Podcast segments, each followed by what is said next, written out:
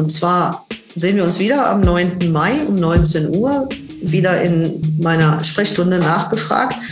Und da geht es um ein brennend heißes Thema, nämlich den Personalnotstand an den Unikliniken in NRW.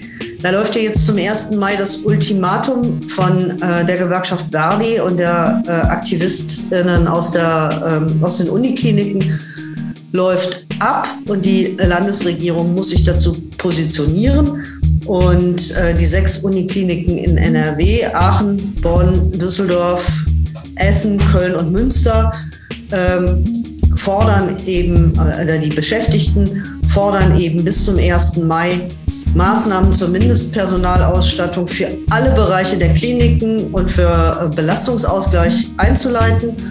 Und äh, sie haben klar gesagt, wenn wir bis zum 1. Mai von der Politik keine konstruktive Antwort auf unsere Forderungen bekommen, dann geht es in, äh, in einen ernsthaften Streik. Es hat ja auch schon Warnstreiks gegeben, die wir auch als Linke unterstützt haben. Und da spreche ich mit äh, Martin Körbel-Landwehr.